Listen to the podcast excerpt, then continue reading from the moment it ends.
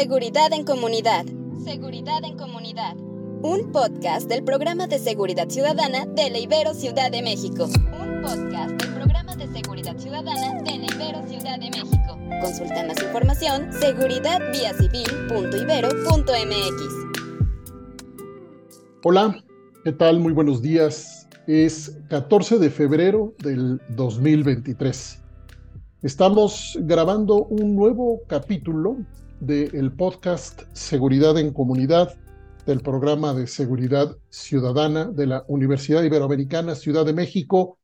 Soy Ernesto López Portillo, coordinador de este programa de Seguridad Ciudadana, y me acompaña Ana Guzmán, responsable de la comunicación política del programa. Ana, nuevamente nos encontramos. ¿Cómo estás? Muy, muy emocionada. Creo que este es un tema que sienta específicamente bien en este tiempo eh, con Sara, aparte una, una invitada de lujo, entonces ya quiero que empiece esta conversación. Muy bien. Bueno, pues seguramente hay muchas personas que van a escuchar este podcast que conocen a Sara Snap. Eh, voy a platicar un poquito de la parte formal de su historia y luego la vamos a dejar hablar y que nos cuente de ella por qué esta historia tan impresionante de Sara como una, una representante de un esfuerzo literalmente global para desmontar el paradigma prohibicionista de las drogas. Y primero que nada, buenos días, Sara, ¿cómo estás? Buenos días, es un gusto estar aquí con ustedes y estar hablando de un tema que me apasiona muchísimo. Muchas gracias por la invitación. Bienvenida, bienvenida en nombre de Leibero. Sara, Snap es politóloga por la Universidad de Colorado en Denver y tiene maestría en políticas públicas por la Universidad de Harvard. Es directora del Instituto RIA, una organización mexicana que hace investigación e incidencia en políticas de drogas dentro de un marco de justicia social. Es autora del Diccionario de Drogas e integrante de la coalición Regulación por la Paz. Trabajó cinco años en la Comisión Global de Políticas de Drogas y sigue participando activamente en la política de drogas en espacios multilaterales. Primero, Sara, queremos saber quién, quién eres tú más allá de todos estos grados y toda esta carrera profesional y por qué te vinculaste a un tema tan, tan, pero tan difícil. Sí, eh, ha sido más de 10 años ahora trabajando en temas de políticas de drogas, pero también cuando reflexiono sobre mi vida, siento que todo estaba como encaminado a esto, en el sentido de que las plantas y sustancias siempre han sido cercanas a mí. Eh, yo nací aquí cerca de Coatepec, Veracruz, donde ahora vivo de nuevo. Em, y, pues es un lugar donde hay mucha flora y fauna psicoactiva, ¿no? Los hongos están aquí. Mi papá nos llevaba a, buscar hongos cuando éramos niños. Eh, no las consumíamos, no los consumíamos, pero él tenía esa, esa curiosidad, ¿no? De, de alterar su conciencia. Entonces yo crecí en un espacio, por lo menos por parte de mi papá, muy abierto a estos temas, en un espacio donde podríamos platicar de esto, eh, pero en realidad no teníamos tanto interés. Mientras mi mamá era em, pues más de platicar las cosas, ¿no? Ella no toma alcohol, medita, estaba como más en otro plano de, de forma, ¿no? De, que tú puedes lograr esos, esos estados de alteración sin la necesidad de algo externo. Entonces, em, sin duda crecí en un, espacio, un ambiente abierto, em, pero después fuimos a Estados Unidos y cuando yo era adolescente, pues la mayoría de mis amigas, amigos, eh, estábamos vinculados con, con el mercado ilegal, en el sentido de que eh, consumíamos, en el sentido de que muchos distribuíamos de cierta forma, ¿no? Tú comprabas un poquito más de lo que tú ibas a consumir y lo, lo vendías, por decirlo, a tus amigos para que de ahí no tienes que gastar tu dinero en tu propio consumo. Entonces, era, y yo veía en esos, en esos años cómo iba, hubo una criminalización obviamente más fuerte contra mis amigos que eran eh, afroamericanos o que eran asiáticos o que eran latinos, mientras yo como mujer güera, blanca, eh, no tenía esas mismas, esos mismos riesgos, ¿no? Eh, obviamente también estoy muy agradecida por la contención que tuve en mi familia, pero entonces tuve esa cercanía, pero llegué al activismo por temas de justicia reproductiva y, temas de salud sexual y encontré una organización que estaba trabajando en eso y me quedé ahí casi 10 años em, porque sentí, eh, sentí un lugar, un propósito, eh, las injusticias que había visto a mi alrededor y un, un canal donde podría eh, llevar esas injusticias y ir a marchas, organizar eh, protestas, organizar acciones. Eh, si pensemos, esto fue con Bush en Estados Unidos, donde él estaba quitando todos los fondos para, la, para estos temas también de, de por ejemplo, la, la prevención del VIH. Em, y al mismo tiempo yo venía a México cada verano, cada Navidad, para estar con mi papá y veía cómo las cosas aquí eran diferentes, pero a veces parecidas. Y cuando llega la guerra de Calderón, cuando empieza la militarización de la seguridad pública, em, yo ya estaba viviendo en México después de la universidad y veía la militarización de mi estado. Ya teníamos que pasar por retenes, eh, ya teníamos eh, el ejército en las calles, tal vez no en la Ciudad de México, pero aquí a la vuelta de, de donde nací, estaba muy presente. Y tal vez al principio era como, bueno, pues tenemos que intentar algo diferente. Pero después me uní al movimiento por la paz con justicia y dignidad, ese movimiento que encabezó Javier Sicilia, pero que dio rostro a tantas otras personas afectadas por la violencia, por la guerra contra las drogas, entre comillas. Em, y es ahí donde se unen ¿no? estos temas de justicia, de política de drogas y de una necesidad de hacer un cambio, de que no estaba funcionando el combate frontal, sino que teníamos que buscar otras oportunidades em, y otras políticas, recomendaciones de políticas públicas. Entonces me metí al tema eh, por un trabajo, conocí a una comunidad muy amplia, eh, tanto en México como, México como de forma internacional, y pues desde entonces, aunque he tenido otros trabajos, otras consultorías, cosas en otros temas, eh, pues mi corazón está muy arraigada aquí en el tema de, de las drogas. Y ahora como madre pienso, pues, ¿cuál es el mundo que quiero dejar a mis hijos? Y pues es un mundo donde el punitivismo y la prohibición no son el status quo, sino que podemos tener conversaciones distintas, que podemos tener una apertura donde ellos pueden hacer las preguntas que quieren hacer em, y donde sí hay más paz, ¿no? Y cómo podemos utilizar la política de drogas y la reforma de estas políticas para la construcción de paz y vivir en un país pues mejor. Bueno, hiciste un... Un recuento así de... Pasaste por la historia completa.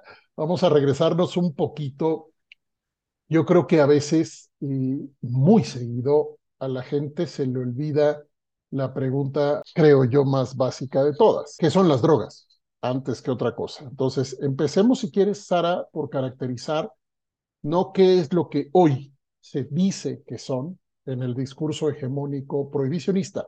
Vámonos un poco a la esencia de lo que tenemos enfrente. Bueno, la definición de qué son las drogas es, es una sustancia o planta o hongo o hasta los sapos em, que en consumirlas nos altera el sistema nervioso central, que tenga ese impacto, ¿no? Entonces yo ahorita estoy tomando un café negro, eso tiene cafeína, eso me hace despertar, esto tiene un efecto en mi cerebro para que yo siento menos cansancio Em, si le agrego azúcar, eso da otro, ¿no? Le potencia, una otra potencia. Em, cuando pensamos en cannabis, eh, tenemos un sistema endocannabinoide dentro de nuestro cuerpo, todos los mamíferos los tenemos. Y ¿Endocannabinoide? un sistema endocannabinoide. Está dentro de, dentro de ti, Ernesto, y tú también, Ana. ok. Eh, y ese sistema fue, eh, fue descubierto eh, por parte de un doctor Meshulem, Meshulem en Israel, Rafael Meshulem.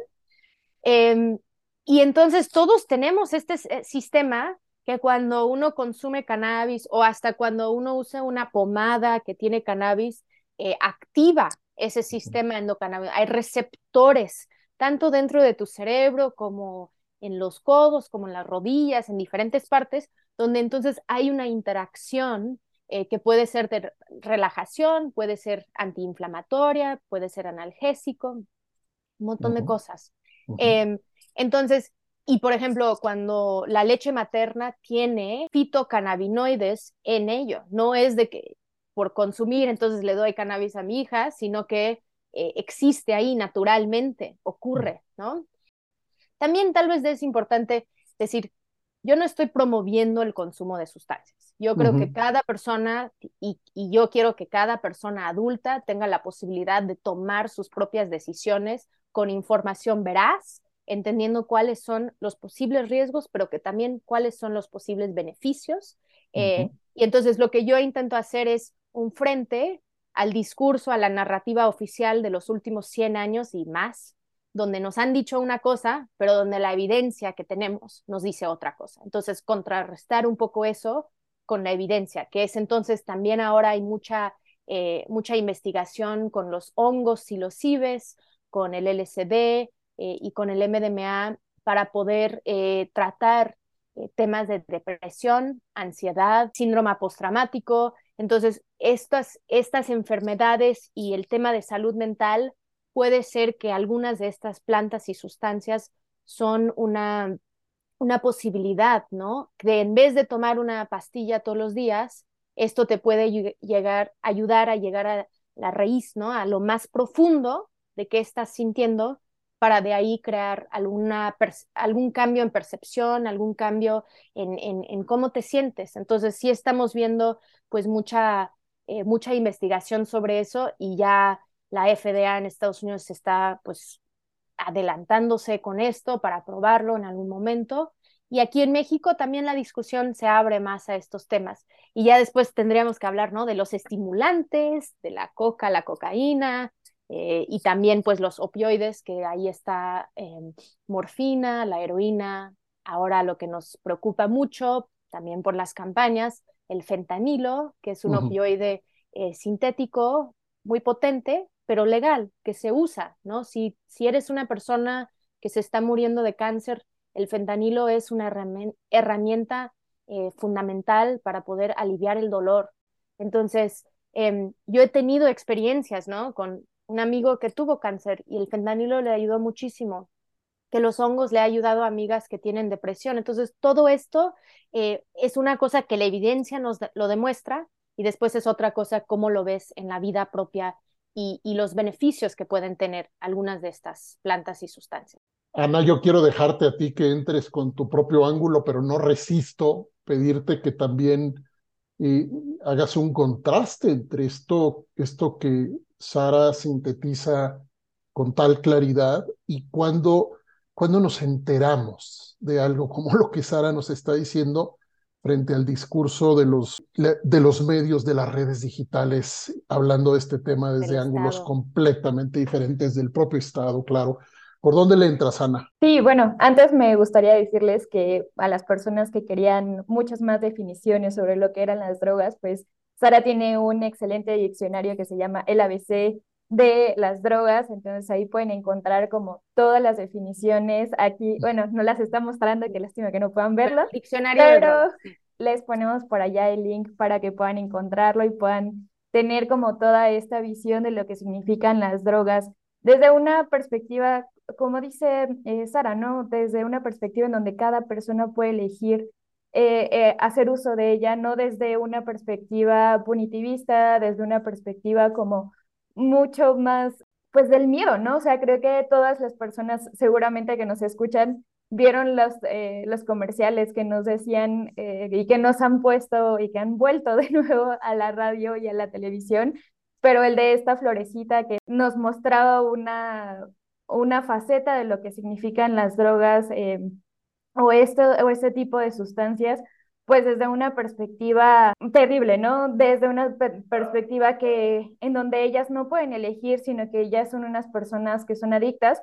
Eh, y esto es uno de los puntos como más importantes, ¿no? La decisión de tomar eh, alguna sustancia para lo, para lo que tendría que, hacer, que hacerse o para lo que tendría que usarse o para los momentos en donde tendría que usarse. Aquí hay un contraste muy, muy específico del cómo eh, conscientemente utilizamos estas sustancias y cómo conscientemente podemos elegir hacerlo si tuviéramos unas políticas de drogas que en lugar de ser prohibicionistas podrían darnos esta explicación, ¿no? Darnos esta explicación de lo que significan eh, el uso de sustancias, ¿no? Sara, yo la primera vez que oí a un criminólogo hablar de las drogas, no me habló de los castigos, me habló de la historia de las drogas. Entonces, a ver, Sara, yo creo que recogiendo lo que dice Ana, lo que has dicho tú, tal vez ayuda mucho pedagógicamente, Sara, esta distinción que actualízame si ya se dice de otra manera, pero como yo lo he escuchado es uso problemático y uso no problemático de las sustancias. Tal vez esto ayuda un poco a la gente que, que solo conoce la criminalización, que solo conoce el etiquetamiento, la persecución eh, y palabras, un lenguaje enorme de, criminalización que, que domina por todos lados. ¿Qué es esto de problemático y no problemático, Sara, junto a lo que Ana pone? Sí, totalmente. Em, es suma, el lenguaje es sumamente importante en estos temas em, y algo que, eh, que también Ana puso en la mesa es esta idea del set y setting, ¿no? Del, de, tu, de dónde está tu mindset, qué estoy pensando, cómo me siento yo en el momento en el que voy a consumir y si realmente es el momento para consumir, ¿no? Si yo tengo esa introspección necesaria para poder tomar esa decisión. Y lo otro es el entorno, mi setting. ¿Cuál es el ambiente donde quisiera consumir? ¿Me voy a sentir cómoda o no? ¿Con quién voy a consumir? ¿Qué va a suceder? ¿Cuáles son los acuerdos que hemos hecho para el consumo con las otras personas con quien voy a estar?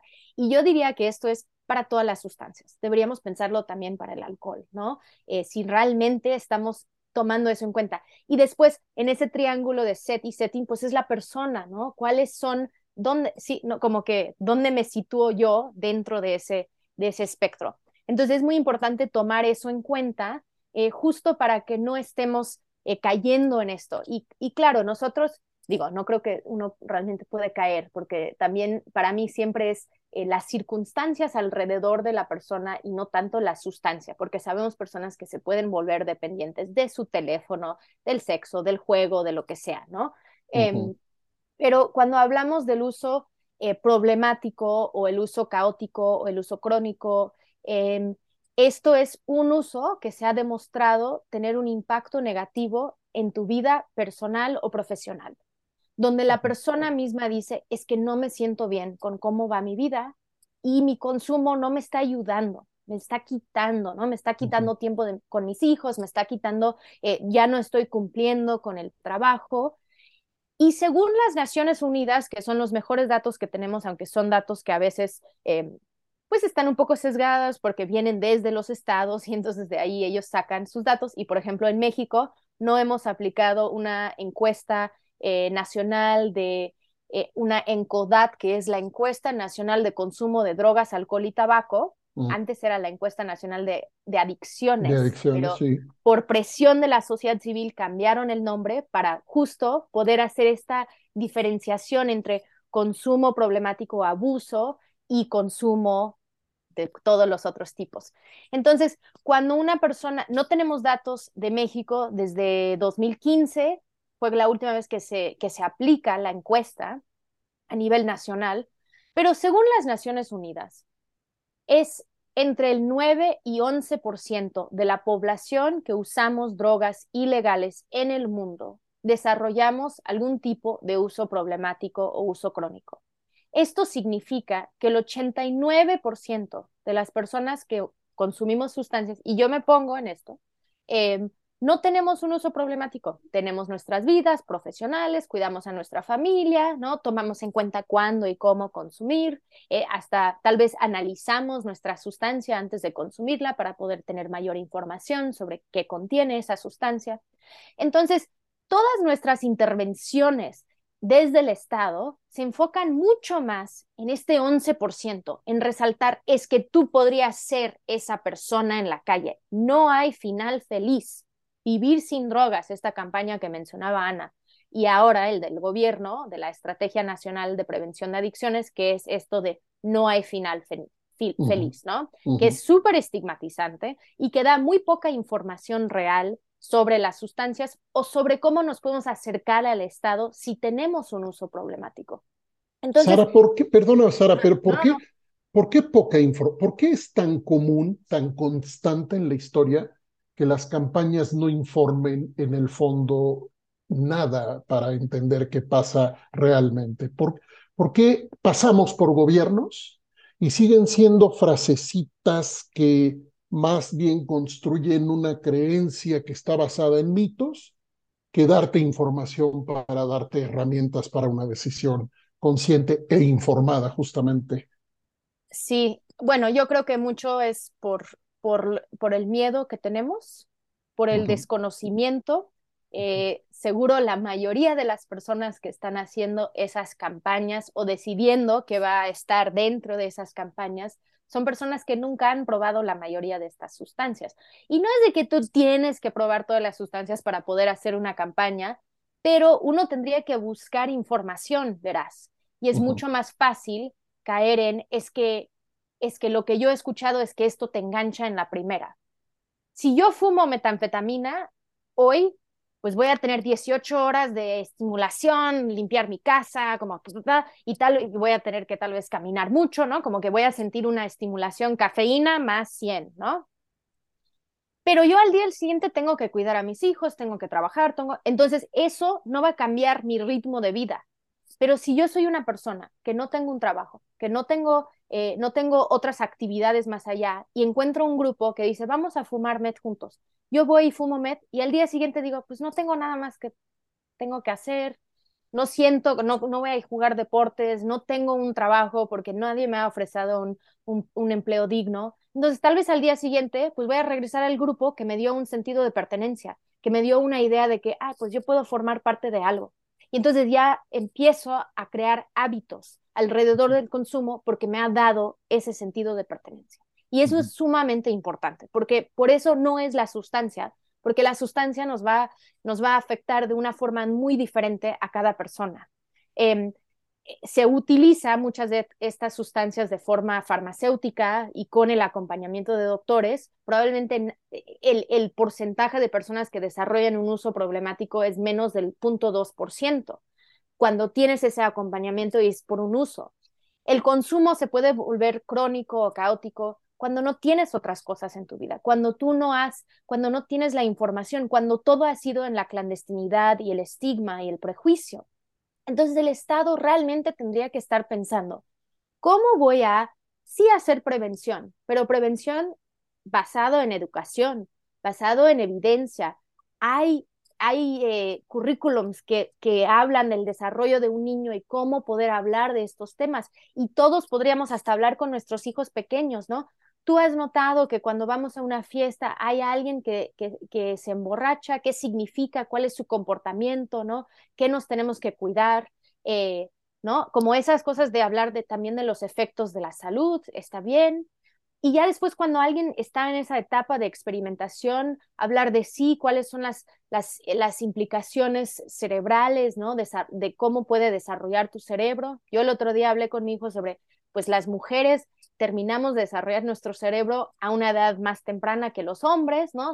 hay estas diferencias, em, pero yo creo que estas campañas las hemos hecho eh, porque está basado en, la desinformación, porque las personas mismas, eh, autoridades, no tienen esta información. Entonces, no están pensando, y hay algunos ejemplos que igual los podemos compartir de campañas que han hecho en otros países que sí son muy, muy buenas, que están basadas en la realidad. Regálanos algún, algún ejemplo así muy preciso de alguna que te guste mucho.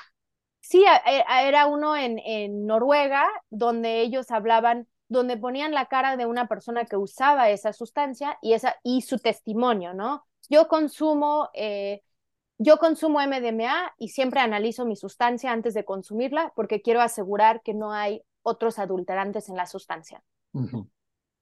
Así de claro, tú estás dando, entonces es mejor analizar tu sustancia, ¿no?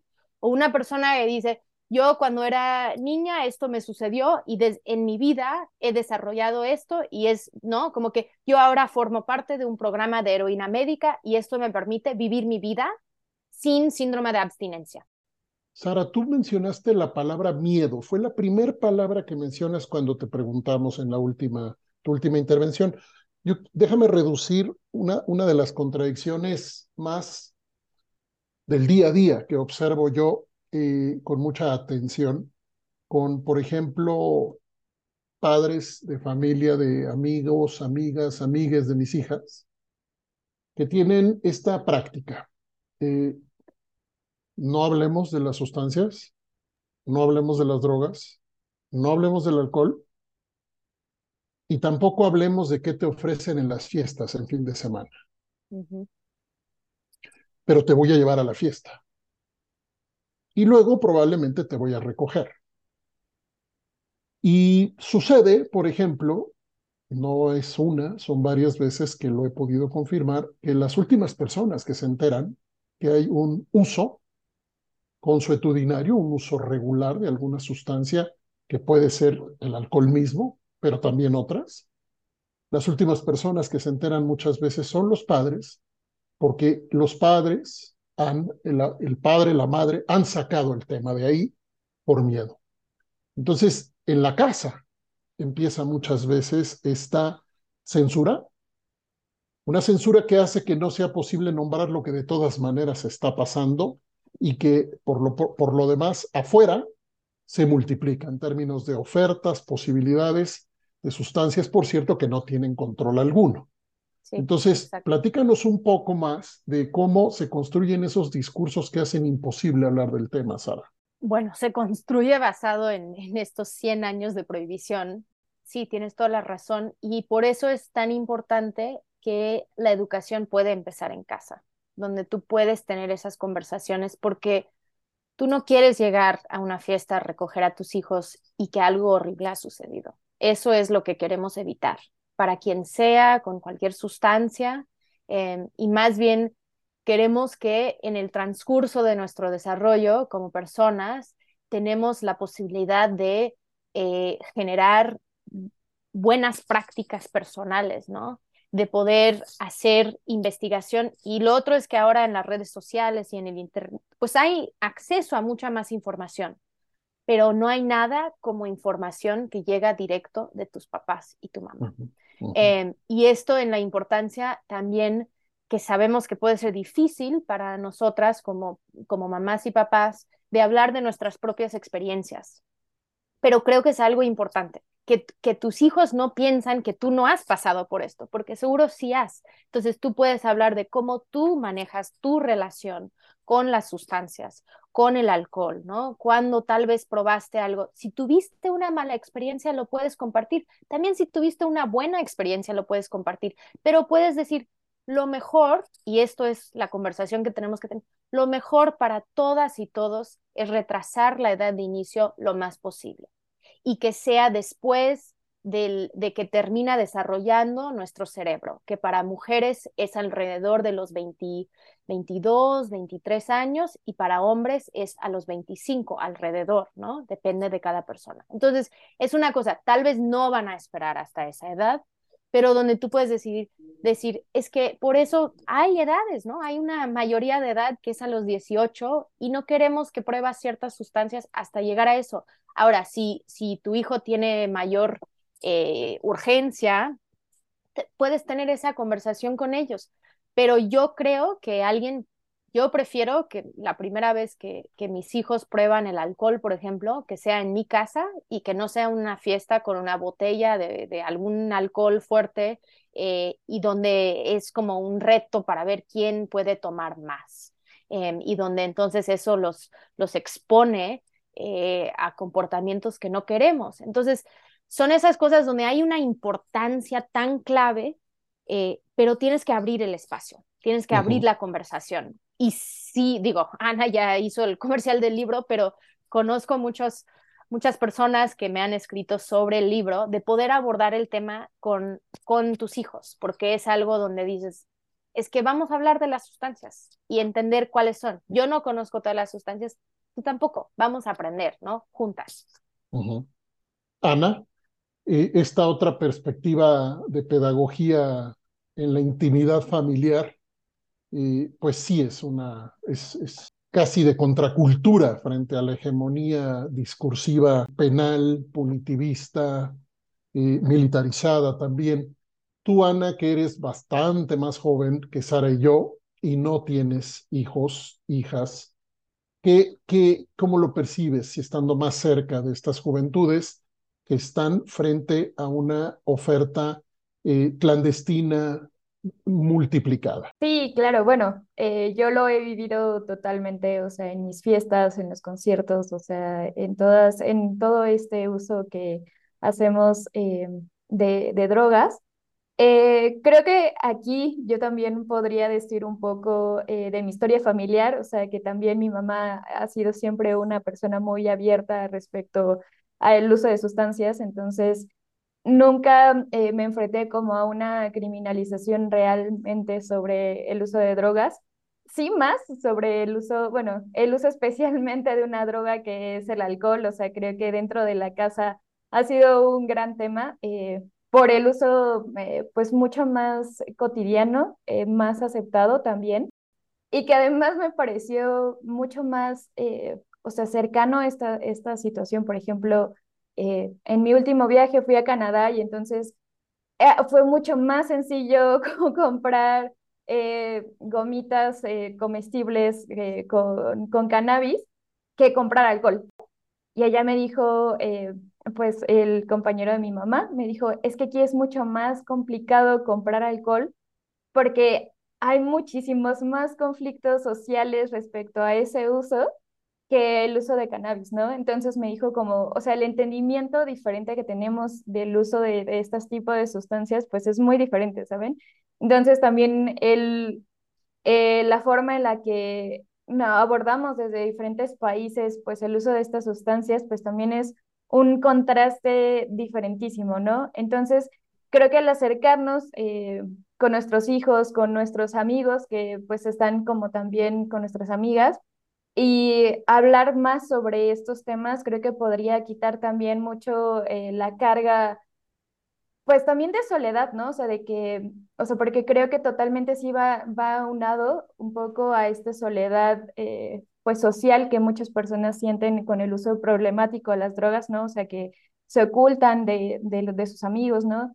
Que pierdes lazos con, con amigos justo por, por el uso de estas sustancias. Entonces, pues acercarnos más, ¿no? Platicarlo de forma mucho más abierta, pues creo que totalmente nos ayudaría a, pues a tener un uso mucho más eh, consciente, ¿no?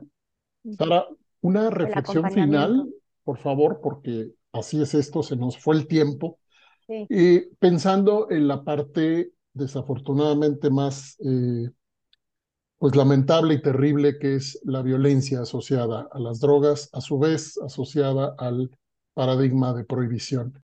Bueno, yo creo que algo importante que resaltar es que muchas personas, muchos grupos, tanto estatales como no estatales, ganan del status quo, ganan de hacer guerra.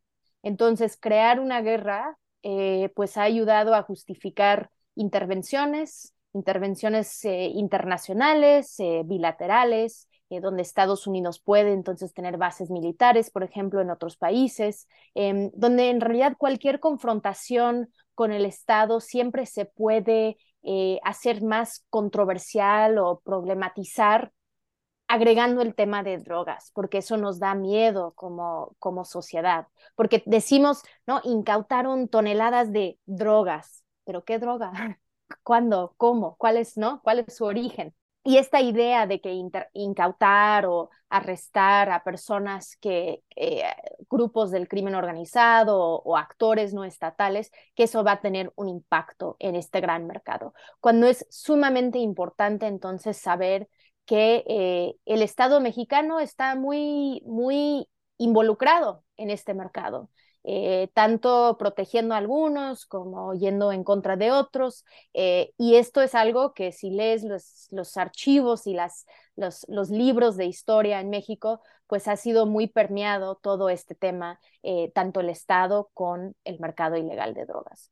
Entonces, nosotros, yo, yo veo conflicto porque el Estado siempre ahora, en la actualidad, llega en un son de guerra llega en un son de combate. Pensemos en una comunidad que cultiva cannabis o que cultiva amapola en este país, eh, pues ellos se van a tener que armar, porque qué tal si llega el ejército. Y si llega el ejército a erradicar sus cultivos, esa comunidad tiene de dos, o pelear o desplazarse. Si se desplaza, entonces pierde sus cultivos, además pierde sus casas, tiene que entonces encontrar otro lugar donde estar. Eso crea mayor conflicto, eso crea esta, eh, ¿no? Como desplazamiento interno que vivimos. Em, y si deciden pelear, pues entonces crea muertos. Eh, y normalmente el ejército gana en esos enfrentamientos. Eh, pero si erradican los cultivos, esa comunidad probablemente tiene una deuda con algún préstamo que utilizaron para poder comprar las semillas para hacer ese cultivo. Y entonces ahora tienen que encontrar otra forma de generar un ingreso, porque esas comunidades no se están haciendo ricas, esas comunidades están eh, intentando complementar sus otros cultivos o buscar una forma de tal vez comprar un nuevo techo, mandar sus hijos a la escuela. Esto es, ha sido un conflicto con el Estado, entre grupos, algunos apoyados por el Estado y otros no. Entonces, cuando yo pienso en cómo se podría hacer algo diferente, como se está proponiendo en Colombia, es ¿Cómo vamos a cambiar la actuación del Estado? Reconociendo que el Estado ha sido uno de los actores que ejerce violencia en, contra de comunidades, en contra de individuos, ¿no? Con la criminalización de personas usuarias en el día a día y las detenciones arbitrarias que suceden, y de ahí la criminalización de esas personas, que suele ser personas eh, que son sin muchos recursos, sin los privilegios eh, que alguien como yo, por ejemplo, cargamos. Entonces, es cambiar cómo el Estado va a llegar. Y por eso propongo la regula eh, proponemos desde Instituto RIA y desde los otros espacios donde, donde hacemos incidencia, la regulación legal con un enfoque de justicia social cómo vamos a llegar donde la producción, la distribución, eh, la comercialización puede ser regulado por el Estado de una forma diferenciada, ¿no? Dependiendo de la sustancia, dependiendo de las personas que quieren acceder a esa sustancia, dependiendo de las personas que participan en los mercados, en la cadena de producción de estas plantas y sustancias. Entonces, em, es algo que se está apenas empezando también a tener una discusión, por ejemplo, de la regulación de la cocaína en Colombia. Nosotros hicimos un estudio ahí con Acción Técnica Social en 2017 sobre cómo sería la regulación de la mm. cocaína en 2034, un estudio prospectivo, eh, pero justo es ir generando la evidencia. ¿Cuál sería el impacto de una regulación legal? ¿Cómo cambiarían las dinámicas ¿no? entre Estado y actores no estatales, entre comunidades y el Estado? ¿Cómo podría generar confianza en vez de alejar a las comunidades y las personas usuarias del Estado y todos sus programas. Entonces, para nosotros es pensar que la reforma a la política de drogas no es la panacea. La regulación legal, y siempre con un enfoque de justicia social, y necesitaríamos otro podcast para hablar mucho más de eso, cómo eso es un primer paso, es un paso fundamental que si no se hace ese paso es mucho más complicado, entonces de ahí avanzar con la justicia, el acceso a la justicia, la memoria, la verdad, la reparación del daño, que eso es lo que vamos a tener que llegar. Una reparación profunda, integral de la prohibición hacia las comunidades y las personas que en México hemos sido, pues casi todas las personas afectadas por esto, cómo realmente vamos a llegar a esa reparación y esa reconciliación. Y eso va a ser cuando llegamos a la construcción de paz pero si no abordamos el tema de las drogas, sigue siendo una distractor, sigue siendo algo que siempre podemos apuntar y decir, es que había drogas y por eso eso sucedió.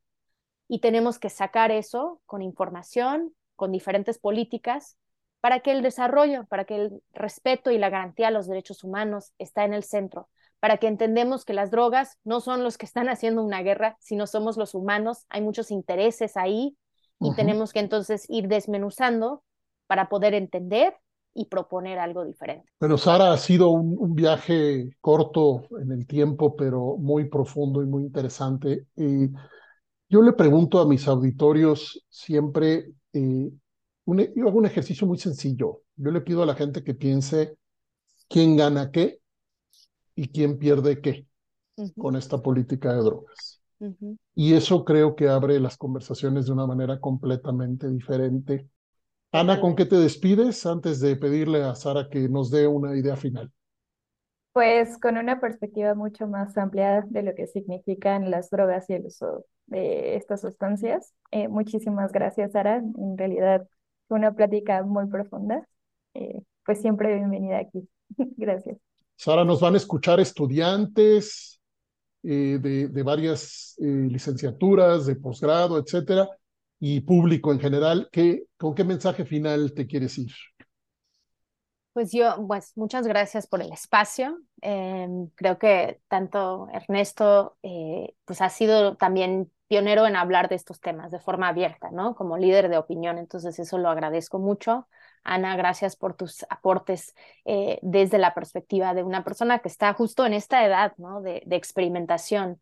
Em, y esto es la importancia que es un gran momento de politizarnos, de salir del closet psicoactivo, eh, siendo una persona responsable en tu consumo, ¿no? Que eso es lo más importante, eh, poder demostrar que tal vez si eres una persona que, que, quisiera consumir, ¿no? Y si eres una persona que nada más es importante tener la información, porque va a haber gente a tu alrededor que van a consumir y es importante poder tener esas conversaciones. O en la comida familiar, poder hablar con evidencia, poder hablar con conocimiento, que creo que es algo sumamente importante y lo que tenemos que hacer, porque eso es como vamos a cambiar, ¿no? Es en estas conversaciones y estos diálogos eh, en corto. Eh, muchas gracias por abrir el espacio y si eres una persona que va a consumir, busca la mejor información que puedas, eh, pueden encontrar el diccionario de drogas, analiza tus sustancias si puedes, cuídate, ¿no? Pasar, pasar, para pasártela bien, eh, es un tema también en toda la filosofía de reducción de riesgos y daños y gestión del placer. Y lo que nosotros queremos asegurar es, si vas a consumir, que lo pasas lo mejor posible y que tienes toda la contención que requieres. Entonces, em, sí, muy bienvenidas, bienvenidos a, a seguir hablando porque esto obviamente no termina, sino es el comienzo. Gracias, Sara. Muchísimas gracias, Ana. Gracias nuevamente por, por acompañarnos en este, en este podcast. Invitamos a todas y a todos a escuchar todos los capítulos de seguridad en comunidad que cada vez crece más rápidamente y afortunadamente tenemos a personas como Sara que comparten sus historias, su trayectoria con este lenguaje y este, esta pasión y este cariño por, por, por trabajar a favor de los derechos humanos desde tantos enfoques. Muchas gracias a todas y a todos. Seguridad en Comunidad. Seguridad en Comunidad. Un podcast del programa de seguridad ciudadana de la Ibero Ciudad de México. Un podcast del programa de seguridad ciudadana de la Ibero Ciudad de México. Consulta más información seguridadviacivil.ibero.mx.